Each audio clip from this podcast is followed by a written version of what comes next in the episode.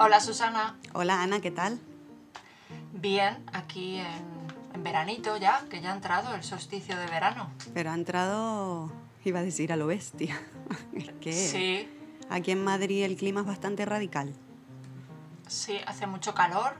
Encima tenemos, no sé si Júpiter, Venus o todos los planetas retrógrados. Estamos todos un poco espesos o, o no sé cómo decirte. Pero muy creativos. Ana, Sí. estamos todos muy creativos. Sí, y de eso vamos a hablar, ¿no? Estamos esperando a las musas y bueno, vamos a hablar de, de cómo la cultura y el arte se adaptan en momentos tan difíciles como el que estamos atravesando ahora mismo, ¿no? En plena pandemia. Sí, la creatividad de nuevo, Ana, al servicio de la evolución. Así que vamos a contar algunas iniciativas que nos han parecido maravillosas durante esta etapa de confinamiento. Pero hay muchas, hay muchísimas. Hemos tenido una sobreexposición, ¿no? Si cabe, a la cultura, arte y bueno, empezamos. Sí, claro, vamos allá. Pues eso, antes de contar alguna iniciativa que nos parecen interesantes a nosotras, como bien dices, hay muchas, pues podemos hablar un poquito de cómo ha evolucionado la, la creación, el consumo del arte, de la cultura en estos meses, ¿no? Que hemos estado confinados durante semanas, aquí en, en España, Madrid, dos meses, yo creo, si no recuerdo ya mal. Me parece hace un siglo, pero fue hace unas semanas. 72 días, Ana. Eso es. Y, em, y bueno, hemos sido testigos de, em, de no solo un cambio a nivel personal, porque claro, estábamos encerrados en casa sin poder salir, nos han limitado el movimiento, eh, no teníamos contacto físico con personas a las que queremos, familia, amigos, no podíamos ir a ningún sitio, todo cerrado. em, y bueno, eh, gracias a la creatividad, eh, bueno, hemos podido entretenernos en casa y algo interesante es que aquellas personas que distribuyen la cultura o los que crean el arte, pues, eh, pues hemos visto un cambio de paradigma que seguro que, que puedes hablar un poquito de ello y, y bueno, y hemos consumido arte y cultura incluso en confinamiento. Efectivamente, Ana, con la llegada del, del COVID, ¿no? de esta pandemia, hemos visto cómo se han cerrado no solo las escuelas y academias, que también es súper importante, ¿no? ese apartado de educación, sino también los espacios dedicados a la cultura. Teatros, cines, bibliotecas, librerías, salas de conciertos, salas de arte y museos. Eh, también hemos visto cómo la creatividad y el aprovechamiento de las nuevas tecnologías y canales digitales, muy importante, ya estaban ahí, pero en esta pandemia es como que boom, ¿no? Es como menos mal. Sí, sí, estaban, efectivamente, lo que dices tú, estaban ahí. Ahora que la usáramos o no, la tecnología, yo por ejemplo en mi caso, pues no, no está, yo era muy analógica, pero estaba ahí, estaba ahí. Estaba ahí. Y entonces, gracias a que estaban ahí, eh, creo que se ha conseguido mermar en parte este distanciamiento cultural, ¿no? Como un salvavidas para acercarnos a nuestras casas a través de, de una pantalla, ¿no? Ya sea de un ordenador, de una tablet, de un smartphone. En multitud de formatos y de canales. Toda la cultura que, lamentablemente, eh, siguen aún a día de hoy cerradas al público. Sí, está cerrado todo. De, de momento, bueno, creo que esta semana es cuando se impulsa de nuevo y se abren las salas de cine. Pero sí, nos han salvado del aburrimiento. Parece que, que ha sido como una pausa en cuanto a la vida fuera, ¿no? Pero a nivel cultural, eh, o sea, teníamos al alcance de nuestra mano, en, en la mano, porque nos cabe el móvil en la mano, pues cantidad de cultura. Y impresiona un poquito, ¿no? Cómo se ha adaptado, cómo donde todo se reinventa, ¿no? Parecía que se estaba reinventando todo. Totalmente. Yo no sé a ti, pero mi WhatsApp echaba humo. Y te hablo del WhatsApp. Sí, llegaban vídeos, ¿verdad? un montón de vídeos, link, eh, en, en todos esos WhatsApp que tenemos las mamás, ¿no? Co- Con, con el tema de los niños, eh, se llenaban de, pues eso, eh, visitas virtuales a bibliotecas, recursos gratuitos. Ha sido fantástico, ¿no? Ver cómo todo el mundo ha remado, todos los artistas, y da igual, no solo músicos, no solo artistas plásticos, todo, todo el mundo se ha volcado y ha empezado a regalar cultura, a regalar su obra. Sí, a mí me impresionaba lo que estás diciendo tú, que regalaban. Es decir, yo llegué a ver un, un vídeo de, de unos bailarines que en sus casas se habían puesto a, a experimentar, a bailar en sus casas. Quiero decir que es que eso ya es un poco, es, es arte, ¿no? Y no sé, y lo compartían con todo el mundo porque mm, tenían la necesidad de, de, de darlo gratuitamente porque ellos lo necesitaban expresar y, y y sabían que la gente lo necesitaba, ¿no? Sí, total, ha habido mucho de necesidad, mucho de solidaridad. Sí, En plan, sabemos que estamos todas a una, es un bicho, el, el COVID-19, que nos afecta a todos por igual. me chifla porque no entiende de razas, no entiende de estatus social, no entiende de, de, de De nada. ricos, decía. de ricos, pobres, sí, a todo el mundo. A todos. Entonces yo creo que sí ha habido como una especie de unión, ¿no? Sobre todo en cuanto al arte, ¿no? En cuanto a esa forma de crear y producir contenidos, ¿no? Para que los demás consumamos. Pero incluso de andar por, de andar por casa, que me encanta a mí esa palabra, hay una red social como TikTok que ha sido increíble lo divertido. Yo no he llegado a publicar nunca, he tenido muchas ganas de hacer un vídeo, Ana, algún día te lo propondré y te lo lanzo así, pero solo consumía TikTok y me he divertido y me he reído y, y hablaban de cosas serias también, quiero decir, no todo era chiste y broma, de repente salían temas del movimiento LGTB, gente denunciando pues casos personales, gente que se abría ahí el alma para contarte sus casos. Es maravilloso. Sí, es una aplicación que ha surgido entonces en, esta cuarentena. Yo antes no la conocía, ¿eh? Yo la he conocido en estas semanas atrás. Yo creo que lo que ha hecho es, no sé, mira, fíjate, no te sé decir si surgió en el confinamiento, creo que no. A mí me suena que TikTok lleva bastante más tiempo, incluso años. Pero todo en el confinamiento, todo lo digital, todo ese universo que teníamos como para, "Ps, pues si un día no me apetece salir y estoy en mi casa, pues yo voy a ver qué hay en la Biblioteca Nacional de España, o voy a entrar al Museo del Prado, o voy a consumir una serie, lo que sea, en una plataforma digital, o voy a entrar a las redes sociales. Con el COVID, con el confinamiento, con ese me quedo en casa, eh, pues todo ese universo digital ha sido como, wow, repito, un salvavidas. Sí, yo lo creo así y supongo que en otros países pasará lo mismo. Yo, estamos hablando de España porque lo que hemos vivido nosotras, pero creo que ahora mismo hay países que están en pleno confinamiento, en cuarentena y seguramente eh, les esté pasando lo mismo. O sea, quiero decir que es algo global, es lo que estás diciendo tú. Es algo global que va Eso es. que va unido al ser humano, entiendo, porque si es global es porque es una necesidad que tenemos todos y, y- y la explotamos con la tecnología, claro. Y que nos ha afectado a todos por igual. Eh, si miramos un calendario, pues a lo mejor se empezó en China, luego Italia, luego España, ¿no? Pero que al final afecta a todo el mundo. Eh, con, con diferencia de días, ¿no? Entonces, eh, respecto a esto, como veremos ejemplos, Ana, ¿no? De lo que, de esas Sí, sí, sí. Bueno, hay países que el espectáculo lo viven y sabes de quién te hablo, ¿no? Todo lo que hacen es puro espectáculo, ¿no? Pues entonces luego hablaremos de, en Estados Unidos, mm, algunas iniciativas que han hecho, por ejemplo, los actores, ¿no? Pues seguro que es una iniciativa muy bonita que ahora nos cuenta sobre el cine. Hablando de cine, ¿te acuerdas antes que íbamos al cine, nos íbamos de teatro? Susana, ¿nos vamos de museos a conocer un palacio o nos vamos a comer a un restaurante? ¿O que hacemos las maletas y nos vamos y viajamos por España o por el mundo?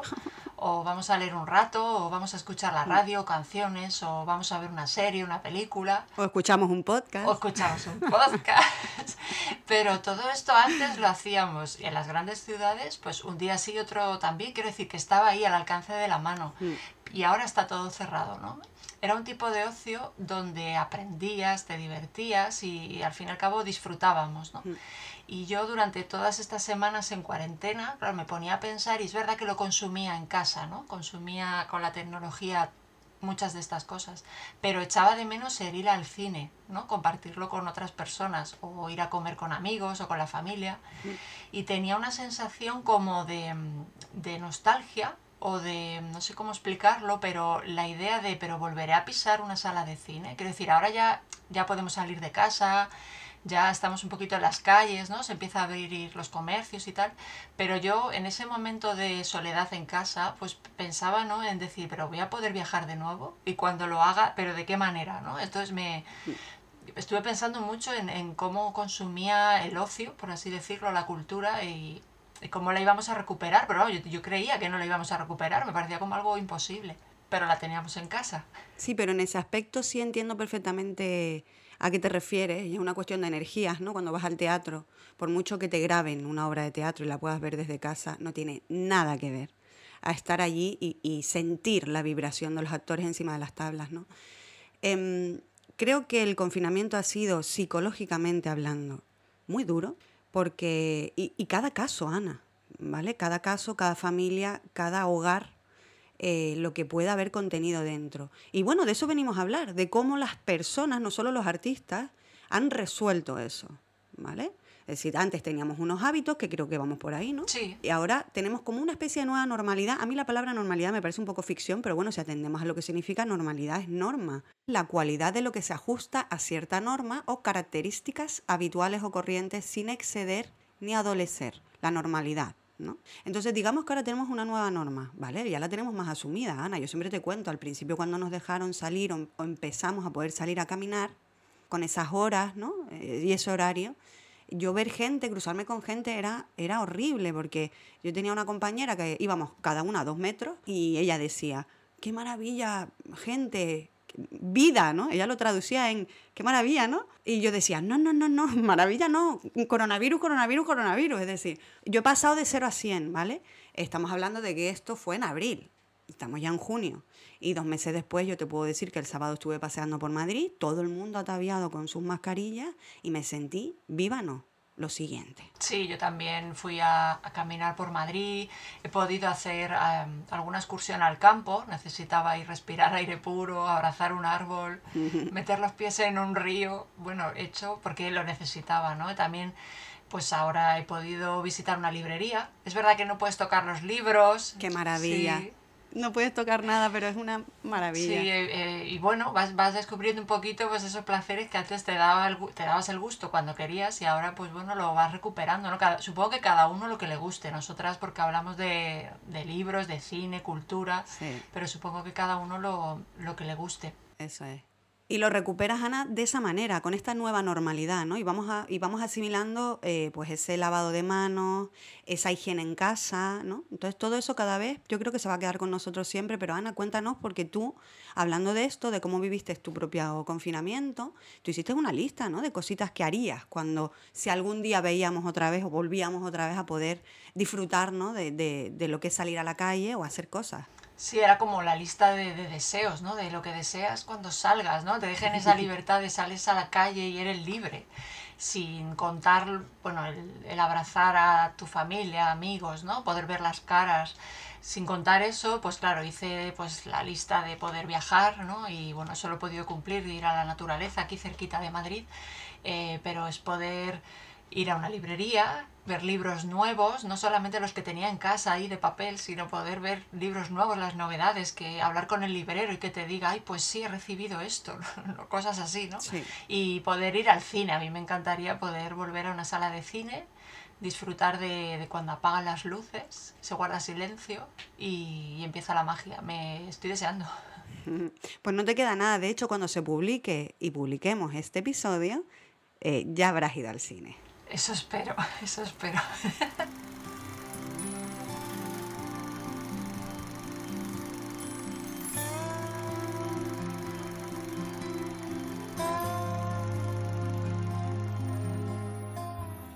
Ana, ¿qué te parece si empezamos ya con algunos ejemplos que hemos recabado, no solo de, nuestra, de lo que nosotras hemos consumido en este confinamiento, porque yo he de reconocer que casi he sido más creativa que eh, espectadora. Ay, qué bien, ¿no? ¿Has escrito? Has, uh, ¿qué, ¿qué, has hecho?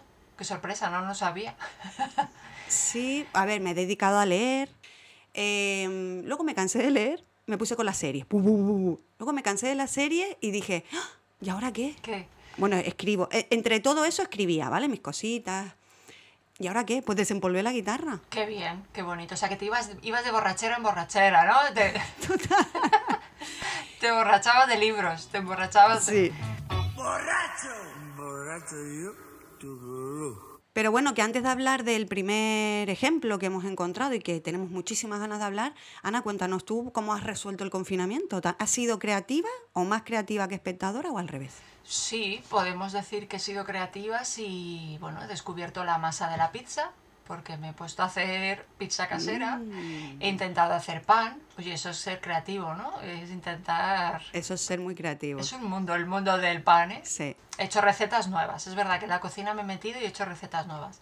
He leído mucho y también he escrito a ratitos, pero es verdad que estaba como, según el día, no me ha pasado como a ti, que de repente, uff, y te dabas como el empacho de libros y luego pasabas a las series y tal, ¿no?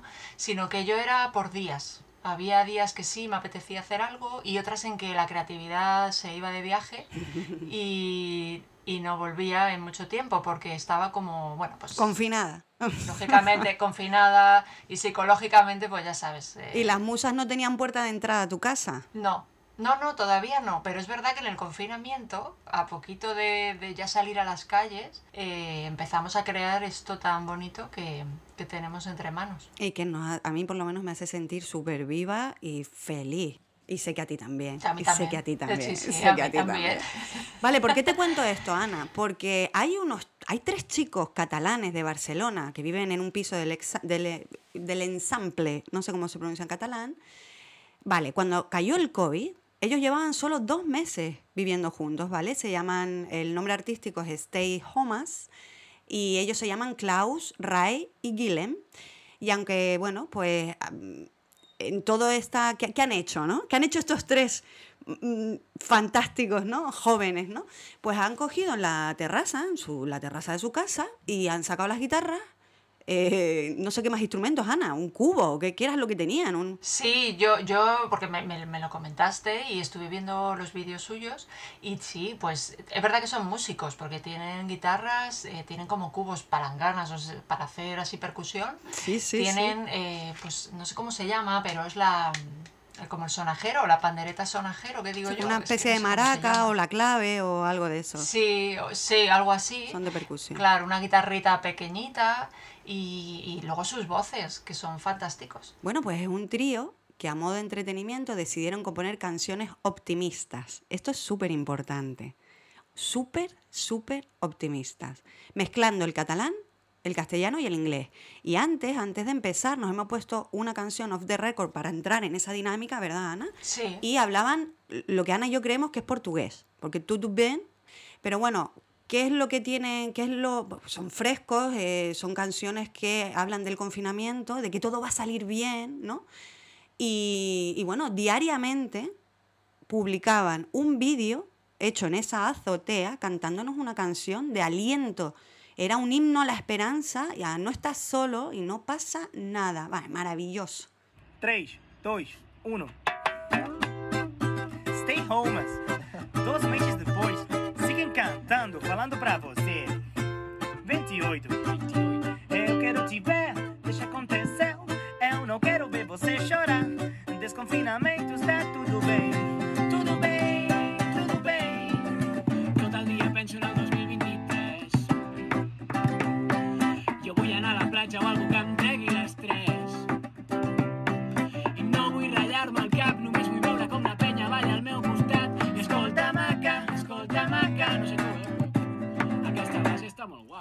han arrebatado el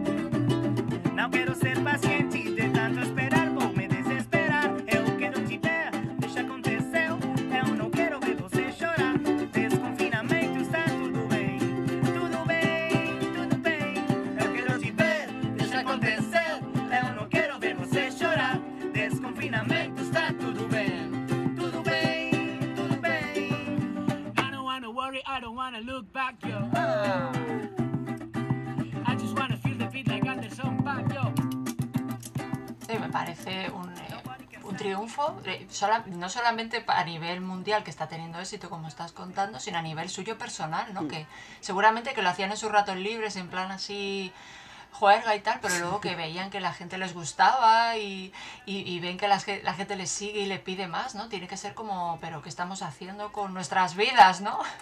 Que sí, que sí. El 30 de marzo salieron el Leitmotiv, el programa de Andreu Buenafuente, ¿vale? Sí.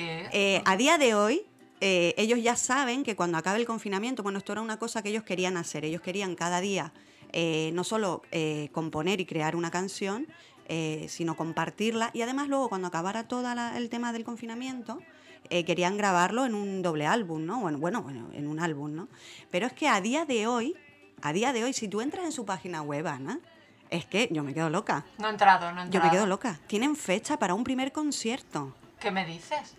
Lo que oye, bárbaro. Bueno, Pero tú imagínate que estás ahí con tus amigos, amigas, tal, de, de juerga y con las guitarritas, te sale una canción, oye, qué bueno, que son músicos, ¿vale? Pero que les sale la cosa, tienen seguidores y de repente tienen un concierto nada más eh, que acabe el confinamiento, o sea, en un mes, estás diciendo. que llevan, es que no llevan ni cuatro meses. El concierto es apuntar, ¿eh? Porque oh, es que vamos, yo creo que cojo un vuelo, ¿eh? Para ir a verlo. El viernes 31 de julio en Barcelona, en la sala Apolo. ¿Cómo te quedas? Oye, es que... Me parece, me parece muy bien por ellos, porque seguro que, que, bueno, yo los he descubierto un poquito después, pero la gente que ha acompañado durante esa cuarentena estos chavales cantando, pues eh, me parece muy bien por ellos y muy creativos y para eso está el arte, para entretener, para, para ayudar a otras personas también, ¿no? Y lo, lo estamos viendo con estos chavales. Um, dois, três.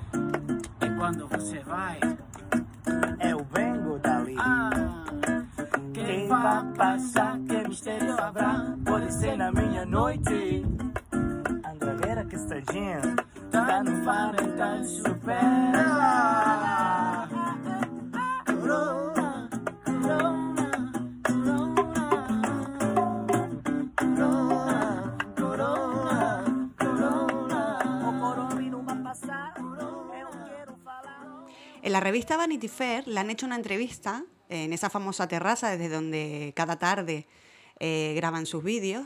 Y esto es lo que les cuenta Klaus. Se nos ocurrió lo de hacer canciones en este momento muy de repente. Solemos coger la guitarra y hacer un poco el tonto. Y estábamos tomándonos unas cervezas en la terraza e hicimos una canción, así, tipo bossa nova. Y le pusimos letra de lo que estaba pasando con el confinamiento y el coronavirus. Nos gustó, la colgamos y al día siguiente vimos que le había gustado a muchos de nuestros amigos que nos seguían en plan, ¡qué guay, qué guay, haced otra! E hicimos otra al día siguiente en clave de reggae, con la ayuda de un colega que colaboró a través de un vídeo de WhatsApp. Y este sí que se viralizó muy heavy.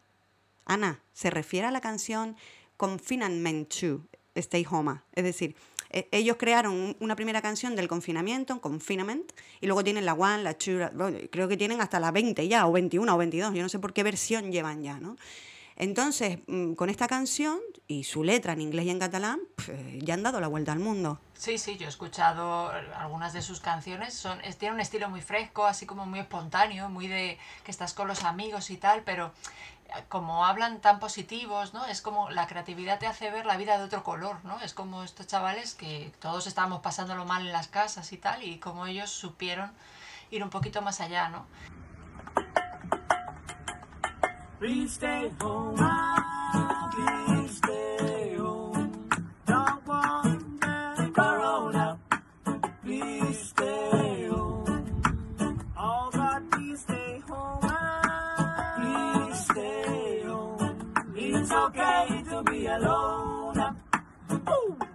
Guille. Tell.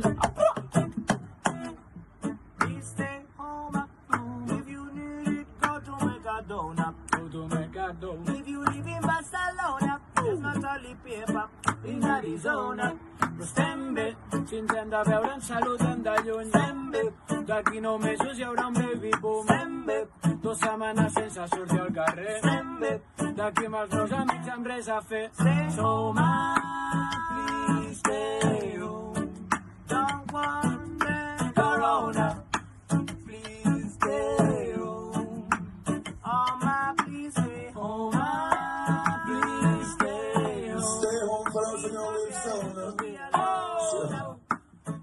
When me say one, say two, say three.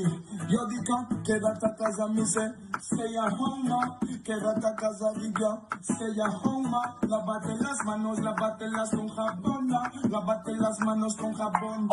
Entonces toca toda precaución. Do all we together in a one action. When man call Willie, they upon a combination. Alongside the family, they are song. Bueno, yo creo que son músicos, ¿no? He podido leer que son músicos. Bueno, ellos crearon este fenómeno y nosotros un podcast. No sé, la diferencia es abismal, pero...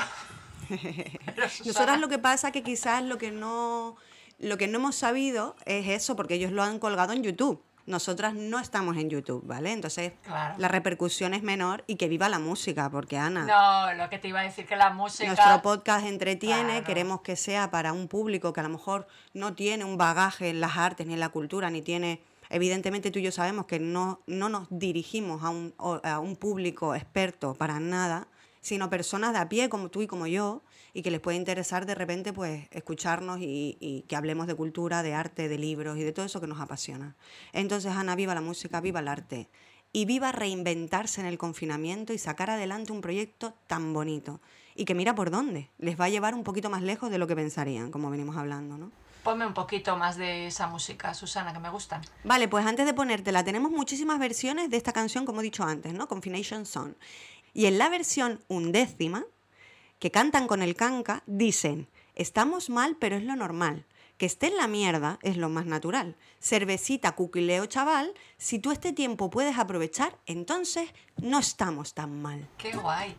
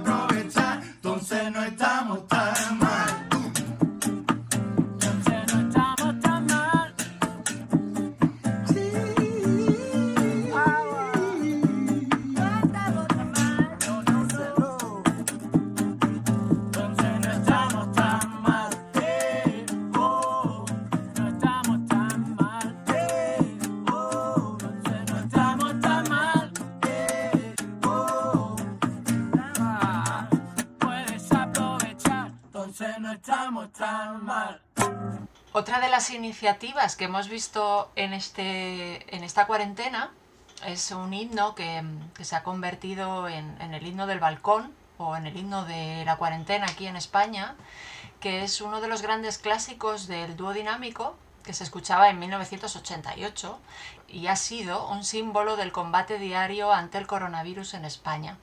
Y bueno, era, era tal el afán de, tener ese himno, porque al final todo el mundo pues como que le llegaba al corazón, que se ha hecho una nueva versión y se grabó eh, Resistiré 2020 con artistas como Pedro Guerra, Rosana, Rosalén, Miquel Erenchun, Vanessa Martín, Melendi o José Mercé, ¿no? Todos eh, bueno, españoles y sudamericanos. Cuando pierda todas las partidas, cuando duerma con la soledad, cuando se me cierren las salidas y la noche no me deje en paz, cuando sienta miedo.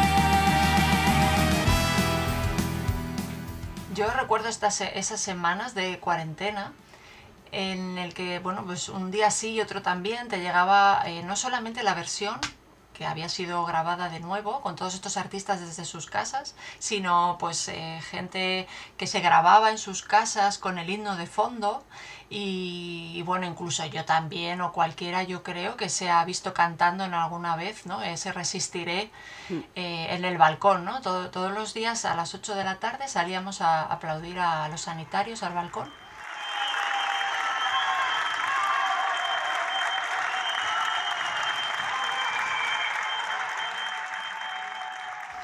Y bueno, de vez en cuando algún vecino subía el volumen y se escuchaba ese himno en, Sí. en alguna terraza. Además, Ana, si no recuerdo mal, fue algo que se generó desde el minuto uno. Sí, lo de los aplausos, nada, fue a los días, cuando se empezó a colapsar los hospitales y demás. Y lo del himno, lo de Resistiré, sí, enseguida. Es que es una canción muy potente. Yo ya la conocía y la cantaba, era es súper conocida y bueno, es, súper conocida. Sí, es una de mis favoritas. Quizás es una buena lección también, porque eh, coges una canción que la letra es tan mm, eh, ¿no? imponente y, y la usas eso como himno, lo has dicho tú, como himno. Ahora yo te reconozco que este vídeo del que hablamos, este vídeo y esta nueva versión, Resistiré 2020, casi me gusta más que la antigua. Lo siento, dúo dinámico. Lo siento por vosotros. Bueno, a mí es que el dúo dinámico, yo es que era muy fan. un poco friki, pero era muy fan, ¿no? Pero fuera de broma, la verdad que la canción es un himno para cualquier persona que esté pasando un periodo de, de estar enfermito. Eh, es muy, muy bonita, muy bonita. Resistiré, erguido frente a todo.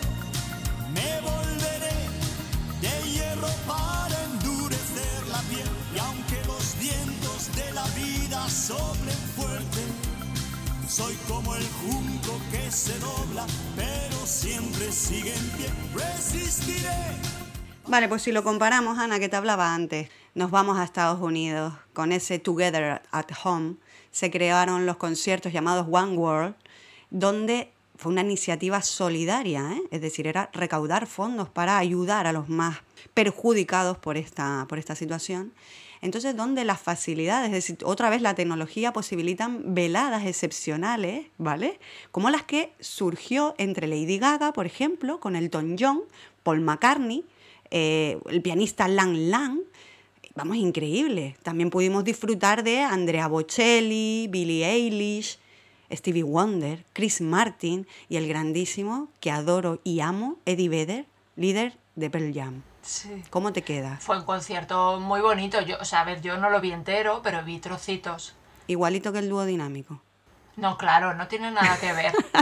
No tiene nada que ver, pero ahí está el arte, los gustos Qué y mala tal, soy. ¿no? Es verdad que Together at Home fue un concierto en habla inglesa, claro, y en España, eh, bueno, teníamos teníamos otros ejemplos, pero sí es cierto que, que cuando son artistas tan potentes, mundialmente conocidos, eh, muchos de ellos compositores, quiero decir que son creadores, son creativos, pues te llegan más, ¿no? No, no es la tí- típico concierto enlatado, sino que son gente que sabes que tiene esa sensibilidad, ¿no? Y te llega muchísimo en esos momentos. Here we go. Sunny.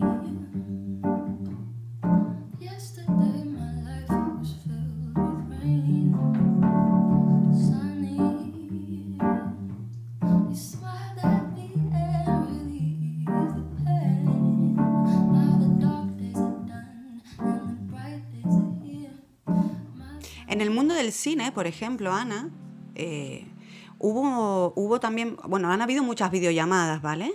¿no? Se han compartido también videollamadas entre amigos, entre amigos artistas, creadores o de cualquier ámbito, ¿no? Y en el mundo del cine se compartieron las, video- las videollamadas de todos los actores del reparto de, del Señor de los Anillos. Ah, sí, no, eso no lo sabía. Sí. Y además lo hicieron en plan, es que son muy shows, ¿vale? Entonces no entraron todos a la vez, sino que creaban esa expectación. Entonces a lo mejor estaban hablando Frodo con el otro y de repente, a ver quién entra, a ver quién entra, quién es. ¡Oh! Vigo Mortensen. ¿sabes? Entonces muy chulo, muy chulo, muy chulo. Para los seguidores del Señor de los Anillos fue, vamos, apoteósico. Claro, no me lo imagino. Me imagino ver a todos los personajes, ¿no? Del Señor de los Anillos ahí en tu casa, en el móvil. Mm, Eso es.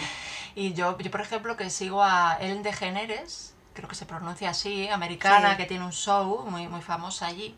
Creo que lo hacía desde su casa, eh, se grababa desde su casa y hacía el show allí.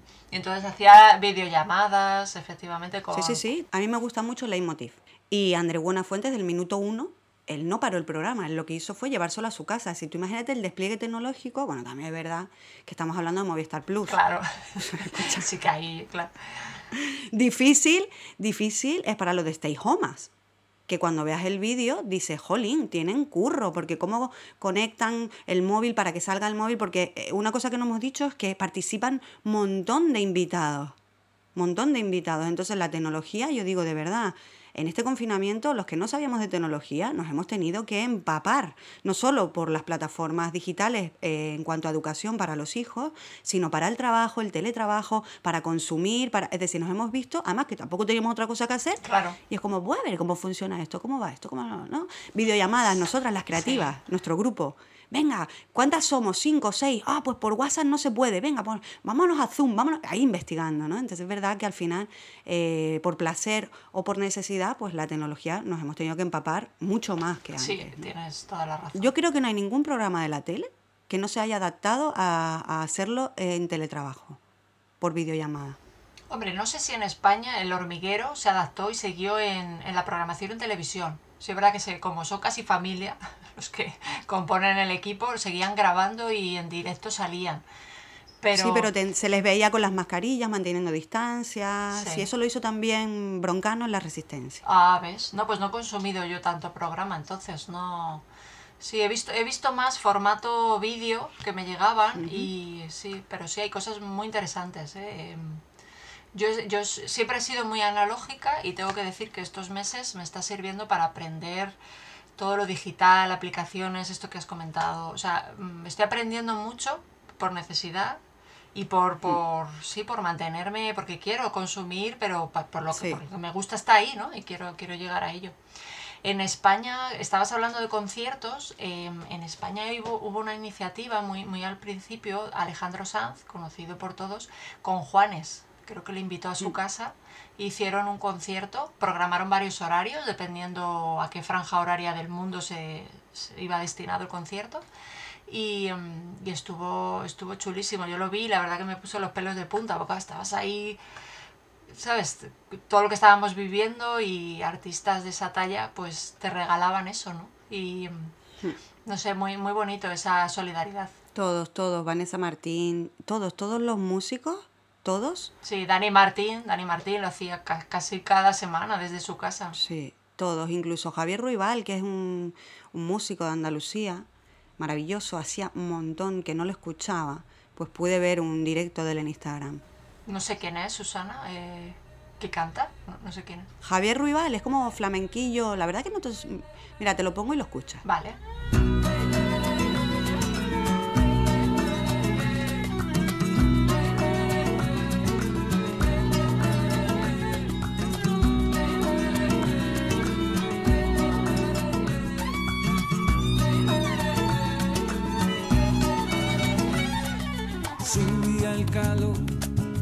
Pasaba por mi acera. Todo el bulevar pudo quemarse en su candela. Hay una legión de sátiros y piratas que de bar en bar le gritan guapa. Me hago seguido de sus andares de pantera.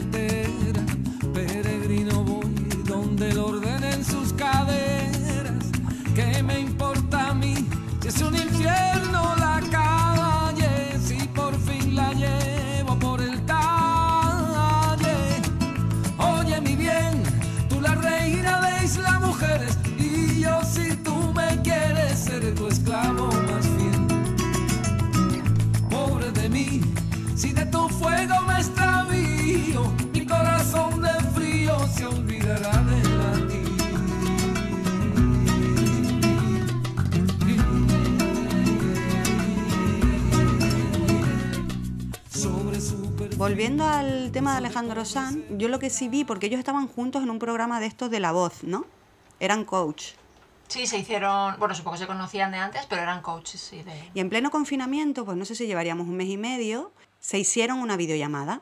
Alejandro Sanz, Laura Pausini, Antonio Orozco y el maravilloso, maravilloso Pablo López. Y hablaban de todo, que claro, ellos se decían amigos, amigos, claro, son amigos. Entonces me encantó, que es la anécdota que te quiero compartir, Ana, hoy, es que hablaban de creatividad. Oye, estáis componiendo, estáis haciendo cosas, eso que parece que se nos ha exigido a todos, ¿no? No de una manera creativa, pero tú lo acabas de decir, me ha dado por cocinar. Hemos tenido como esa sensación, oye, el mundo para, estoy en casa, tengo que aprovechar, hacer todo eso que antes no hacía, porque estaba trabajando, estaba en la calle, estaba ocupada, ¿no? Y escucha, llegó un momento en que hubo como una especie de saturación y de ansiedad, que tampoco es eso, ¿vale? Que yo creo que es, el que me escuche sabe de lo que hablamos, ¿no? Es decir, hay que dejarse llevar y oye, si fluye, fluye. Entonces, ¿qué decía Pablo López? Porque le preguntaban, ¿no? Pues Alejandro Sanz estaba haciendo conciertos, estaba muy vivo, muy... Y Pablo López dijo él, yo no he podido componer ni una sola letra. Estoy confinado, estoy en el confinamiento, yo necesito experiencias en la calle, yo necesito salir, necesito vida. Yo no puedo, y él lo decía con la boquita pequeña, lo vi como muy tímido y muy pequeñito y me dio, me pareció tan humilde y me, me encantó su sinceridad, ¿vale? Y, luego nos sacó una sonrisa, dice, yo aquí con mis planticas, y tiene sus plantas, y él se dedicaba todos los días y le ponía nombre, pero lo dijo convencido, dice, yo tengo ganas de salir de esto porque no, no tengo, claro, su, su musa Sí, ¿eh? No la tenía, claro, su musa es la vida, es salir, que te pasen cosas, que hablas con uno, que hablas con otro. Él estaba el pobre, pues mirando el techo. Entonces, ¿sabes al final la creatividad que dice? Pues no me quedo mirando al techo, pues voy a cuidar las plantas, ¿no? Claro, sí, yo lo que cuando lo estabas contando, claro, yo pensaba, bueno, no le salía a componer, pero estaba intentando crear su espacio o, o su... Estaba que el alma, yo lo traduzco como que el alma se te encoge porque es una situación dolorosa, porque nosotras personalmente, Ana, no hemos tenido la suerte, perdón, nosotras, Ana, hemos tenido la suerte de no vivir, bueno, tú un poco menos, pero hemos vivido de cerca lo que genera esta enfermedad, ¿no? Esta que al principio nos dijeron que era un virus y luego vimos que no, y se ha llevado a mucha gente por delante. Entonces, eso también en la cabeza de una mente sensible, lo vivas o no lo vivas, en tu familia, en tu, en tu entorno cercano, te genera una sensación que no es propicia. Eh, estás como raro, estás como en un stand-by, no sabes dónde estás, ¿no? Es como un clic. Y a veces hay gente que lo usa para crear y hay otros creativos que en ese estado no pueden crear. Claro, no, yo también, yo por eso contaba antes, ¿no? Que tenía días, días donde te encuentras bien, con ánimo arriba, ¿no? Y dices, venga, voy a aprovechar un poco el tiempo para hacer esto, para crear aquello, o para leer, o lo que sea. Pero sí es verdad que luego emocionalmente eh, te... Claro, te sobrecoge todo, ¿no? Es como de- se, está todo sobredimensionado, ¿no? Estás en casa, recogidito en un espacio muy cerrado, pero si te pones a pensar en todo lo que está ocurriendo y, y bueno, es complicado, es complicado. Pero es cierto entonces que eh, lo que dices tú, ¿no? Que hay quien lo usa para crear y luego es verdad que el artista, el, el creativo, eh, utiliza la experiencia personal, ¿no? Ya sea yendo a la naturaleza y pintando un cuadro o yendo, eh, no sé cómo decirte, o teniendo experiencias, ¿no? Con gente que te pasa algo y luego puedes crear una canción. Es decir, eh, se nutre de lo que le pasa, el artista, el creativo, se nutre de lo que le pasa, ¿no? Y estar confinado, pues hay a quien pues no le sale nada como es lo más lógico. Claro, este confinamiento nos ha hecho perdernos experiencias vitales Claro. y nos ha dado otras, Sí, eso es. como por ejemplo, Eh, bueno, muchos escritores eh, que seguramente escribían algunos y otros no, pero por ejemplo Spido Freire lo que hacía cada día, tenía directos en su Instagram y daba charlas de, de literatura, ¿no? Sobre autores, libros, me parece. No, no llegué a ver ninguna entera, pero sí, sí me acerqué a alguna en concreto. Sí, yo vi una charla de Espido, pero no en directo, que es lo grandioso también del contenido digital. Si tú no estás en el día y en la hora, porque esto es como una cita, ¿no? Oye, que fulanito, tal artista o tal, en este caso, el- Espido Freire va a, estar, va a hacer un directo en Instagram el viernes a tal hora y tú justo el viernes a tal hora, pues yo qué sé, estás haciendo otra cosa, ¿no? Lo grandioso es que puedes llegar en cualquier otro momento de tu, de tu día, ¿no? Entonces yo me encontré con una charla maravillosa sobre los animales en la literatura. Y ella, que sabemos que tiene un fetiche y un amor loco por los gatos, era, es, es- maravilloso escucharla. Yo os recomiendo de verdad escuchar a Aspido Freire. Sabe un montón, lleva en el mundo de la literatura desde que es adolescente. Escribió su primer libro, Irlanda, Ana, con 16 años, aunque lo publicó con 20. Vamos, esta mujer es bárbara, es escritora de nacimiento, quiero decir. Tú cuando naces y dices, yo es que soy escritora, ¿no? Sí, además es muy cercana, es muy cercana cuando habla, no tiene ese rimbombante de persona culta y tal, sino que es muy cercana y por las redes sociales está muy presente. Incluso si la escribes te contesta y nosotros tuvimos una experiencia con ella en el club de lectura y nos verdad. mandó un mensajito, o sea que es muy cercana. Y lo que estabas comentando de, claro, los directos, ¿no? Era como una cita con el artista porque iba, yo recuerdo, ahora me viene a la memoria, cómo, fíjate, si estaba la cultura tan presente en esas semanas confinados, que no sé si a alguien más le ha pasado, pero hablabas con alguien y decía, eh, no, es que no puedo ver esto que me dices, que hay un concierto de no sé qué artista, porque es que me han dicho que otro artista a la misma hora también va a hacer lo mismo, pero es que luego hay un escritor que hace un directo y va a leer un poema y, y no puedo, ¿no? Que y, sí, y es que que a sí. la vez estrenan la serie en no sé dónde plataforma. Y yo digo, Era como estar pero- en un macro festival con, con, con, yo qué sé, con 10 pedazos de, de, de... Ay, ¿cómo se llama, Nana? Por Dios, con 10 escenarios, con 10 pedazos que a cada cual mejor. Y tú, ¿qué hago? ¿Para dónde voy? Sí, no, no te da la sensación. O sea, yo recuerdo, había, había momentos así de hablar con. Pero vamos, le pasó a mi madre, creo. Te digo, que lo decía al principio, que hemos estado sobreexpuestos Sí. A la cultura, al arte, a- vamos, maravilloso, ¿no? Maravilloso, pero igual lo tenías que controlar, ¿no? Con la agenda, a ver, ¿qué, qué voy hoy, no? No, no, yo me la apuntaba en la agenda. Porque te decía alguien, no, hay un concierto de no sé qué, tal cual. Si estabas de ánimo, pues yo iba a la agenda y digo, joder, pues me apetece y me lo ponía. Sí. Pero claro, te decía, no, pero vamos a ver tal película que nos han dicho que hay que verla, que ya la han visto todos nuestros amigos. O sea, vamos a ver. Eh, que es lo que tiene Internet, ¿no? Lo que es la tecnología, ¿no? La tienes un consumo muy rápido, lo tienes ahí en casa.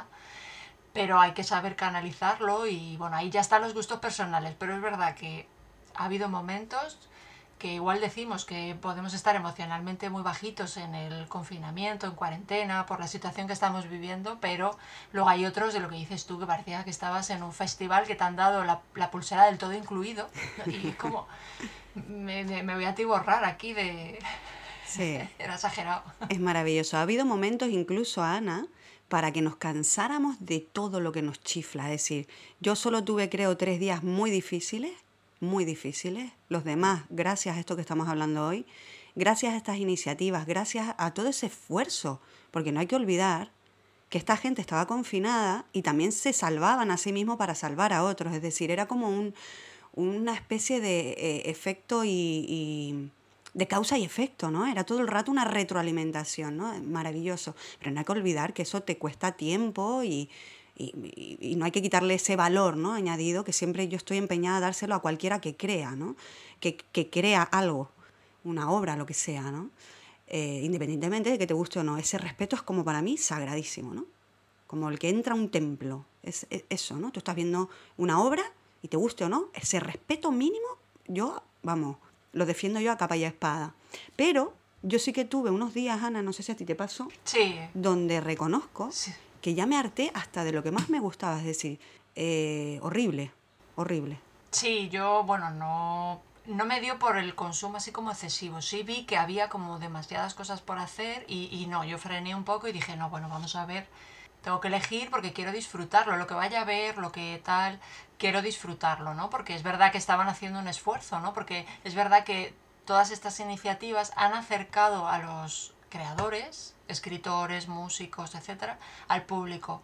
¿No? Veías a, a los escritores, por ejemplo, Máximo Huerta, ¿no? Eh, le sigues por las redes y se grababa por primera vez. También ellos aprendían a usar las redes, ¿no? Y se grababan y tú, pues, eh, podían estar tristes o no y hacían el esfuerzo por compartir. Él, por ejemplo, leía a veces parte de sus novelas y, bueno, es, no sé, ha creado iniciativas muy bonitas y muy solidarias. Eh, te puedo contar una que, que también fue muy creativa, la que participé, que fue en plena cuarentena, eh, donde cuando el pico de contagiados y bueno muertos seguía subiendo y subiendo, ¿no? El momento duro Sí. de- del confinamiento. Sí, ahí eh, hubo una iniciativa por parte de, de algunos sanitarios que podías enviar un mail de manera anónima y se llamaba carta de ánimo a un hospitalizado. Entonces podías escribir una carta, un mail en formato carta y dirigirte de manera anónima a un paciente que tú sabías que estaba hospitalizado y que estaba aislado. Porque la cuarentena hay personas que se han puesto muy malitas y estaban aisladas en los hospitales. Y yo participé y de verdad fue la experiencia creativa más emocionante de sentarme con un papel y boli y poder enviar ese mail, ¿no? Sacas ahí un poco de, de solidaridad, ¿no? Porque al final estás intentando ayudar a otro que, que supongo que, que le habrá llegado a alguien mi carta, ¿no? Y, y creo que es una experiencia muy, muy bonita en la que participé y creo que es muy creativa. O sea, yo me acorda, siempre me acordaré, digo, a quién se le habrá ocurrido esta idea, ¿no? Es creatividad pura y dura. Es maravilloso, además, sacar toda esa empatía para ayudar a otros. Claro, sí, también había eh, iniciativas de pintar dibujos, que lo pintaran niños para decorar hospitales, eh, incluso pintar arcoíris y colgarlos de las ventanas, ¿no? Que hoy en día seguimos saliendo por la calle y, y todavía siguen los arcoíris en las ventanas. Por lo menos en mi barrio nadie ha quitado las pancartas. Claro, no, en el mío tampoco.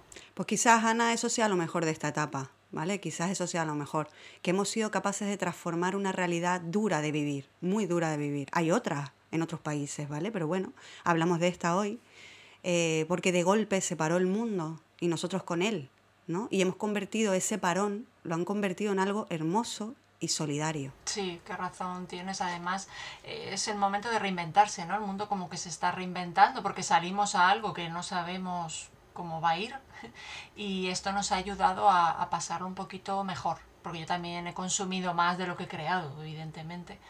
Eh, todavía recuerdo cómo había vecinos que salían a los balcones, que eran músicos o cantantes, y, y ofrecían lo que tenían dentro, su creatividad, que lo sacaban con su voz, con un instrumento, y lo compartían con sus vecinos, ¿no? Y había gente que lo, lo grababa, entonces salían las noticias, ¿no? Y, y bueno, una vecina de mi madre en el bloque de enfrente, eh, que cantaba, bueno, y mi madre lo grababa y me lo pasaba, ¿no? Mira la vecina, lo que hace en su balcón, ¿no? Y no sé, me parece... ¿Y qué cantaba?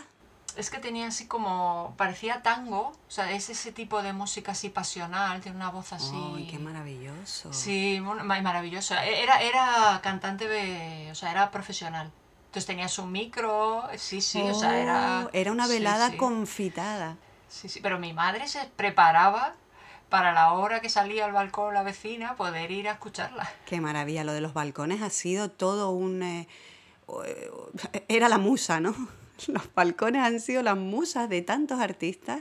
Eh, han salido a la palestra un montón de fotógrafos eh, que han usado el balcón o la intimidad del hogar para reflejar esta etapa ¿no? de- del confinamiento de una manera más personal, ¿no? como lo vivimos cada, cada familia. E incluso, Ana, se han creado concursos, como por ejemplo el concurso nacional de Foto España, para la difusión de las fotografías desde las ventanas y que nos han dejado pues instantáneas increíbles, es decir, no las podemos nombrar desde aquí, solo acercaros a internet, buscar eso, ¿no? Buscar, por ejemplo, Foto España y, y es maravilloso. Sí, han salido incluso hace poco mm, me han regalado un libro con fotografías de Madrid vacío que consiguió hacer una fotógrafa en durante la cuarentena. Editado, publicado y impreso. Sí, sí, ya está, está Qué publicado. impreso, rapidez, sí. madre mía, estas imprentas no paran los motores. No, no paran, no paran y, y, bueno, es increíble, ¿no? Ver las calles de Madrid vacío, ¿no? Eso es- Era eso, ¿no? Las calles vacías. Sí, sí, sí. Calles vacías, distintos puntos de Madrid. Era una fotógrafa que pidió un permiso especial para estar en la calle durante el confinamiento, claro, que no se podía así porque sí estar en la calle, claro. Claro, no sé si en tu libro se refleja, porque estos fotógrafos de balcón eh, no solo fotografiaban las calles vacías, que en ciudades como Madrid, Barcelona, Sevilla, en ciudades grandes, el shock es mayor. En el pueblo de mi abuelo, evidentemente no, no habrán sufrido ningún shock, ¿vale? Pero en ciudades grandes, ver esa ciudad despoblada, deshumanizada, ¿no? Es como, wow. Pero han habido fotógrafos que no solo han usado la ventana para fotografiar las calles vacías, sino que se han ido hacia otros balcones y hemos visto estampas muy... Hemos hecho vida en los balcones. Los que han tenido suerte de tener balcón, que yo no lo tengo, o terraza, ¿vale? Pero también, Ana, eh, a los que han seguido trabajando. Sí, que no nos olvidemos que una gran parte de la población ha seguido trabajando, exponiéndose día a día. Sí, sí, estamos hablando del confinamiento, la parte que nos toca a nosotras, que fue en casa, ¿no? Estamos hablando de ese confinamiento encerrados en casa. Evidentemente había gente que salía y pudo ver esa, esa España vacía. Eh, hablábamos de los balcones y según te estaba escuchando a ti, pues eh, he hecho así como una, una comparación, ¿no? Claro, es que en los balcones, en las terrazas es donde cogíamos aire para respirar, ¿no? Como hacen los artistas, ¿no? Exponían ahí, pues hacían las fotografías, los músicos tocaban. Es increíble lo, lo que hemos estado viviendo y, y bueno, supongo que según pasen los años, eh, no sé, echaremos la vista atrás a ver qué recordamos. Sí, el balcón se va a quedar como un símbolo ¿no? de, de- de esperanza o de ese pedacito de libertad, porque era el único momento que teníamos, ¿no? de, de- de poder hablar con el vecino o encontrarte con una mirada. Bueno, comentabas que muchos museos y bibliotecas de España, Susana, eh, acercaban a través de visitas virtuales, ¿no? Es decir, lo digital ha llegado para quedarse, yo creo. Sí. Eh, me parece maravilloso. Yo espero que lo mantengan mucho tiempo, porque, como decíamos antes, pues claro, hemos tenido una sobreexposición, no da tiempo para todo, pero sí me gustaría poder visitar alguna librería o algún libro que también han colgado por internet, ¿no? Para poder leer, no sé, hay, hay un montón de, de posibilidades. Claro, es que son tantas las alternativas, es tanto lo que, lo que han publicado, lo que han compartido, que no llegamos, no nos da la vida. Eh, pero bueno, quedan ahí como una consulta, quedan como un, Un archivo se quedan ahí como un archivo, ¿no? Y, y- y bueno, pues para los que somos creativos o, o necesitamos investigar, indagar, pues oye, eh, está claro que nos tenemos que preparar por si viniera un rebrote o un posible otro virus malicioso. Entonces todo esto nos sirve para, oye, pues si nos vuelve a pasar, eh, que ya no nos coja eh, con el pie cambiado. Claro, sí, es el, es el futuro, ¿no? Está claro que para enfrentarse a momentos tan difíciles, ¿no? Enfrentarse a la vida, a estas circunstancias, eh, que ahora están un poquito más relajadas, pero bueno, sigue estando ahí, lo que dices tú, ¿no? Que puede haber rebrotes y demás. Eh, creo que ser creativo es una habilidad, ¿no? Porque estando en casa, si estás creando algo, si estás escribiendo, estás eh, componiendo música, estás con la guitarra, como tú que la desempolvaste, pues no sé, creo que es como una habilidad que me gustaría que se pudiera enseñar, ¿no? Porque yo creo que hay gente que de verdad no, no sé si que no la ha desarrollado o no, no la conoce tanto o no la usa. Es una herramienta que no, que no la usa, pero está claro que la creatividad a, a los artistas les ayuda a pasarlo mejor, entre comillas. Entonces, bueno, no sé si en el colegio, por ejemplo, en el colegio te enseñan todo a través de escribir cuentos, hacer dibujos. No sé si en los institutos se podría recordar que ser creativo es algo, es como una cualidad, ¿no? Que te va a ayudar en la vida. Es súper importante, Ana, lo que estás diciendo, pero creo que incluso más de lo que crees, porque tú asocias la creatividad a los artistas, pero la creatividad va más allá. O sea, la creatividad se puede aplicar a cualquier campo, Claro. A cualquier Ana, porque es la capacidad que tienes de responder a un dilema, a una pregunta, a una situación, de una manera diferente a la que, a la que usualmente se hace, ¿no? O incluso, todavía voy más allá, y creatividad es responder una pregunta que nadie ha hecho. Entonces sí que se está viendo, pero no en España, ¿vale? En España vamos muy a la cola de este tipo de, de- pensamiento, ¿no? Crítico y- e- e innovador. Pero en otros países de Europa, como Finlandia, o si nos vamos a Estados Unidos con empresas, es verdad que en Estados Unidos se mueve más en el entorno privado, son las empresas las que buscan perfiles de profesionales que sean creativos, ya les está dando un poco igual, en empresas como Google, que son súper creativas, les está dando un poco igual que vengas de Harvard o, o no. Eh, quieren ver si eres capaz de responder a una pregunta que nadie ha hecho. Claro, que sepas dar respuesta, ¿no? A algún dilema que plantee la empresa o que surja, ¿no? En la, en la compañía. Eso es. Claro. Eso es, que no, no, que seas capaz de responder algo que todavía no ha surgido. Claro. Te explota el cerebro, ¿no? Entonces, como para entender que es tan importante en las escuelas y en los institutos, pues sí, yo no sé, eh, según terminemos de grabar, voy a ponerme a investigar, a ver qué hay que mover, con quién hay que hablar, para que de verdad se eh, pueda, mm, de alguna manera, meter la creatividad en las escuelas y en los institutos. Pero, Ana, lamentablemente, eh, te voy a decir que si cada vez están quitando filosofía música, plástica y todas estas horas de creatividad cada vez las, las sacan más de lo que es el horario lectivo, creo que estamos muy lejos de que nos, de que nos escuchen. Sí, es lo que estás diciendo tú, tienes toda la razón. Es toda esa, eso, lo que es todo lo artístico y las humanidades. Las que has nombrado tú son las humanidades.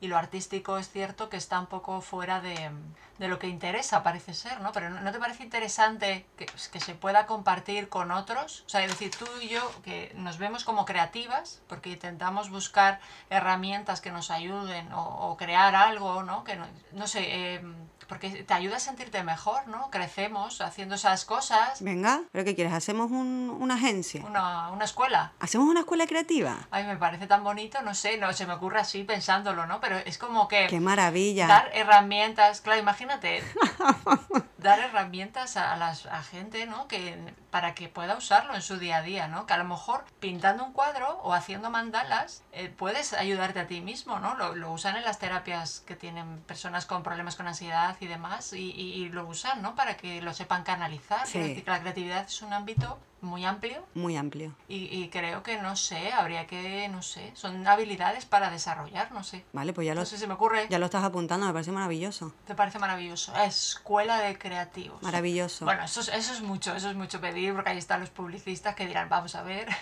No, bueno, pero yo creo que lo estamos enfocando.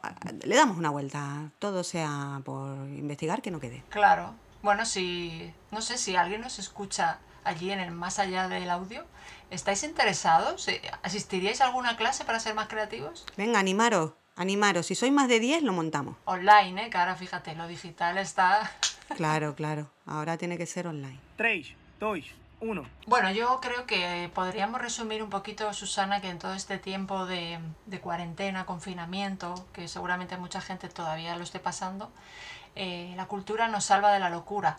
Lo, lo leí de- del escritor Máximo Huerta en sus redes y creo que, que no nos tenemos que olvidar de ello, ¿no? No, en resumen, resume todo lo que hemos venido hablando. Así que nada, es una nueva realidad. Volvamos a, a esos lugares favoritos y aprendamos otros nuevos. Claro, volvamos al cine, a leer en una biblioteca, a viajar, ¿no? Seguramente que tendrás programado algún viaje. Sí, a tomar cervecitas con los amigos en una terracita, manteniendo las distancias, por favor, ¿eh? Y con mascarilla. Eso es. Y bueno, eh, todo lo que hemos aprendido en, en este confinamiento, aquellos que hemos recuperado la escritura como una manera de volcar lo que sentimos, aquellos que se han puesto a pintar, los que han sacado la guitarra y se ponen a, a tocar las cuerdas, no sé, yo creo que eso lo tenemos que mantener porque es una habilidad que nos va a ayudar más adelante, estoy convencida. La creatividad te ayuda, si no a nivel profesional, muy mucho a nivel personal. 3, 2, 1. Ana, para terminar, te voy a proponer, como cierre, esto no está en el guion, No. es surprise, surprise. Cógete el móvil, ábrete el Instagram y vamos a, a simplemente leer cinco. Por ejemplo, yo me, hablo, me abro el Facebook y veo mi timeline. Por ejemplo, empiezo yo, ¿vale? Biblioteca Nacional de España, lo primero que me sale, el supercomputador Mare Nostrum generará un modelo del lenguaje en español a partir de millones de contenidos digitales de la Biblioteca Nacional de España y te trae un enlace. ¿Qué te parece? Impresionante.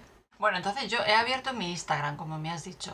Y claro, yo sigo pues a muchos eh, ilustradores y hay una que se llama Dean Art y bueno, eh, pues es una ilustración muy bonita y pone, no soy una gran fan del té, pero si lo fuera mi té de la tarde, se verá así. Y ha hecho una ilustración preciosa de una taza de té con un pastelito que me lo comería ahora mismo. Pues ya sabes, la compartiremos para que las vean nuestros seguidores. Eh, leo yo otra, Librerías Amapolas en octubre, una librería maravillosa de Madrid, no sé si la conoces, Ana, yo personalmente todavía no, nos dice, este jueves Juan Tallón viene desde Galicia para verte, no le falles. Es decir, ya empezamos, ¿no? Con, con las citas con los autores. Sí, así es. Yo, por ejemplo, lo siguiente que me sale es Espido Freire, la sigo. Dice, la autora turca Suat Dervish me era totalmente desconocida hasta que leí Las sombras del palacio. Y bueno, eh, bueno hace un pequeño resumen de qué, de qué va la obra y tal. Bueno, ya está pues publicitando o haciendo algún... Y hace un bodegón precioso. Es que estoy viendo la, ahora mismo, me he quedado mirando la foto y claro, ella, eh, Espido Freire, tenéis que ver su Instagram porque hace unos bodegones con los libros, precioso. hizo una decoración ahí, luego está el libro en portada ahí, bueno, precioso. Qué maravilla. Pues bueno, son ejemplos de cómo navegando por tus intereses, porque está claro que cada uno tiene las redes configuradas a su gusto y persona, eh, pues enseguida estamos ya consumiendo contenido, ¿no? Claro, mira, fíjate en esta, me salta una publicidad, fíjate las cosas que yo busco para que me salte esto. A ver. Mis pinceladas, publicidad. Pintar para conectar. Descubre las cinco razones que te están frenando y no te dejan ser creativa. Oh, Ahora mismo Bueno, bueno, me acaba de saltar. maravilloso. Y bueno, hay un montón de ejemplos. La verdad que es un ejercicio súper bonito para, para ver cómo está saliendo la cultura a raudales. Pues nada, Ana. Es una pena, Susana, pero tenemos que despedirnos. Sí, además hace mucho calor. Yo hoy, hoy es el primer día que no me importaría colgarte ya. Hoy no me da pena decirte adiós. Así, ¿eh? Vale, vale. Luego no me llames diciendo, oye, que es que, es que mira, mira lo que he visto en Instagram. ah, Sí. vale, vale. Pensé que me ibas a decir, es que tengo mono de hablar contigo. Claro, pero que también puede ser, ¿no? Yo también estoy pasando mucho calor. Bueno, Susana, que yo creo que... Bueno, guapa, no sé si haremos un parón en verano, porque empezamos a publicar cada 15 días. Sí. No sé si haremos un parón en verano, pero bueno, si no, nos vemos a la vuelta. Claro, nos escuchamos y hablamos prontito. Así que nada, cuídate, Susana. Chao. Igual, Ana, que pases buena tarde. Chao, chao. Chao.